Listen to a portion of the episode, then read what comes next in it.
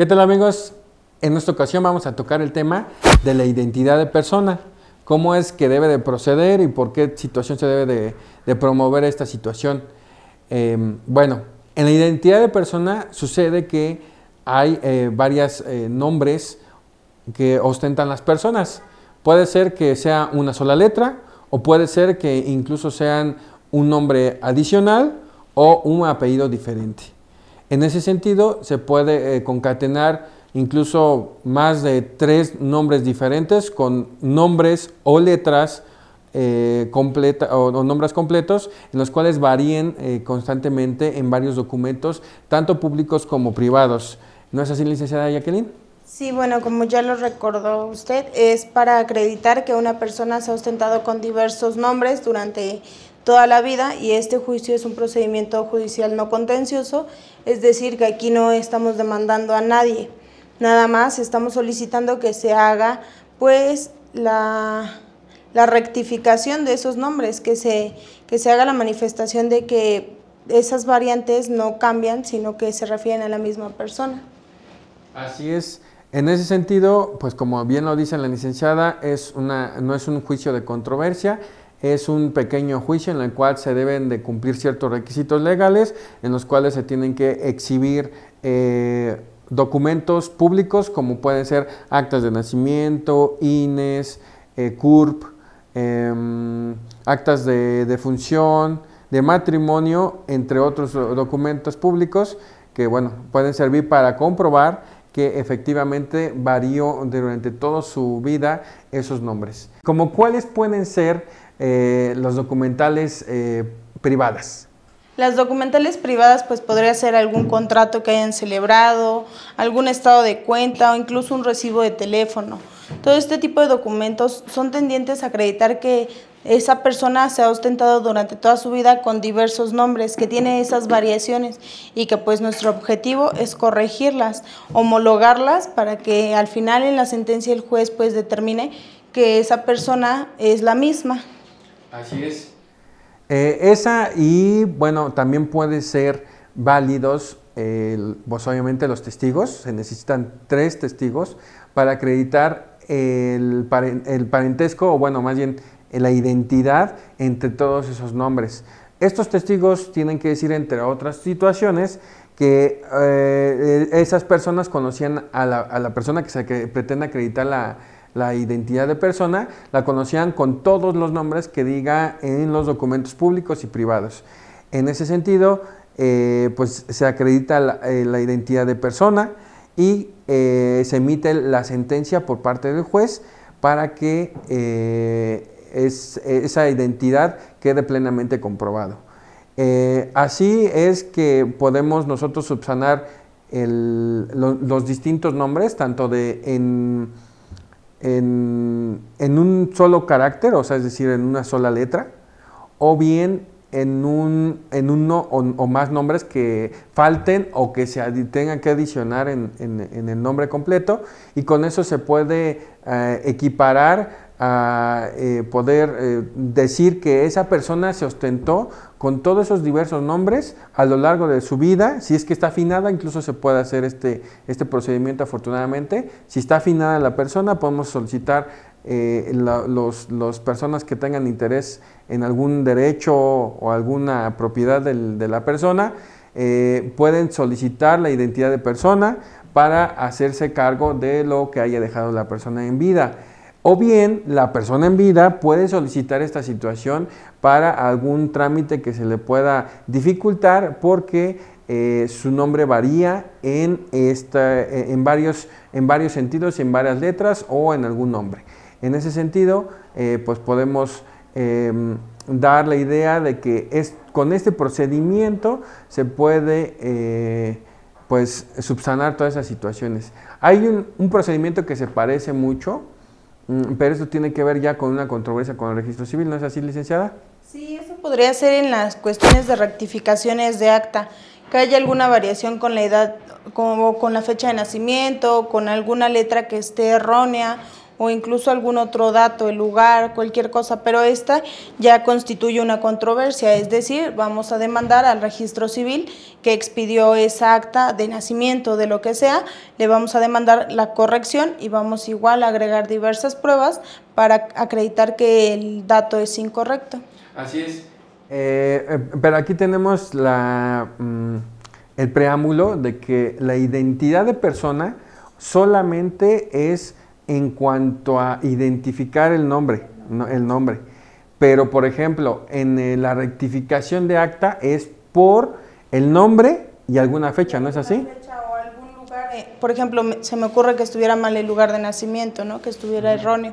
Entonces, en esa cuestión, ahí sí se puede corregir, pero necesitamos demandar al registro civil para que él haga esa corrección. Así es. El registro civil, obviamente, este debe ser donde esté registrada la persona eh, que, bueno, que está registrado su nacimiento, pero ahí nada más es la cuestión de, cambia la cuestión, no nada más es el nombre, sino ahí es porque la fecha de nacimiento o porque el lugar de nacimiento o algún otro dato que esté mal eh, estipulado en el acta de matrimonio, nacimiento o defunción, eh, bueno, eh, se tenga que corregir en ese sentido. Pero ese es otro tema de otra situación que vamos a tocar más adelante.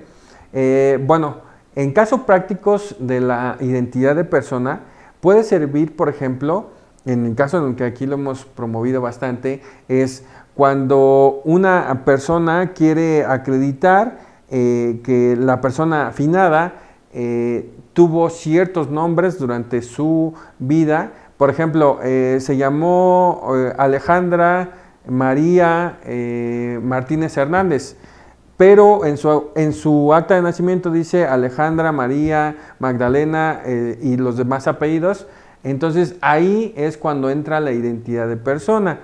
Eh, esta situación eh, pues nos conlleva a que no se puede promover la sucesión intestamentaria a bienes de esa persona porque no se pudo acreditar que esa persona, la misma que está en el acta de, nacimiento, es la misma que está en el acta de defunción y por esta situación se tiene que promover.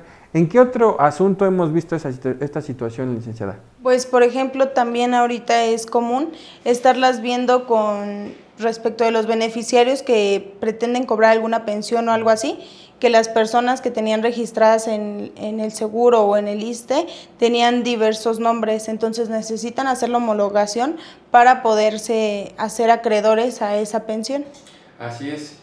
Sí, es exactamente como son derechos sucesión, eh, de, sucesión o de derechos de, em, laborales, los cuales pueden ellos tener acceso a través de esta identidad de persona. Eh, también he visto eh, que nos han solicitado la identidad de persona para, en la declaración de beneficiarios laborales, ahí se, puede pedir la cuestión de eh, identidad de persona. Cuando la persona, el trabajador murió dentro de la fuente laboral y la mm, esposa, hijos o concubina pueden solicitar los beneficios laborales que devienen de su vinculación al IMSS, al Infonavit, eh, a la ¿no es así, licenciada? Sí. En este caso es, por ejemplo, que el trabajador fallece, entonces nosotros o queremos recuperar el finiquito o cualquier cuestión con la empresa, pues solicitamos la declaración de beneficiario. Sin embargo, volvemos a lo mismo, si hay alguna variación en el nombre, no va a ser posible porque esa persona no estará registrada en la fuente laboral o en el IMSS. Entonces, primero tendríamos que promover identidad de persona, la identidad de persona y posterior a ello pues ya estaríamos promoviendo la declaración de beneficiario. Así es, licenciada. Entonces, eh, para esta situación nos puede servir lo que es la declaración de beneficiario, eh, bueno, la identidad de persona, entre muchos otros casos prácticos más.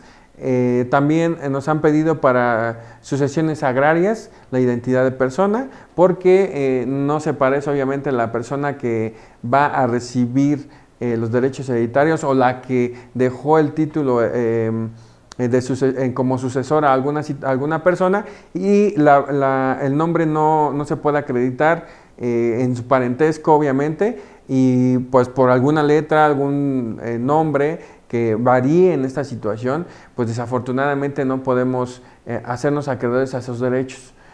bueno, entre otras situaciones más que se pueden ver en esta, en, esta, en esta índole, pero en general son esos donde nos han pedido la identidad de persona y que, bueno, es, es de, muy, muy, muy este, pedido aquí en la oficina ese tipo de procedimientos. ¿No es así, licenciada? Sí, es bastante común y pues recordarles que también es importante pues hacerles mención que en el juzgado familiar en línea este, se puede llevar este tipo de procedimientos.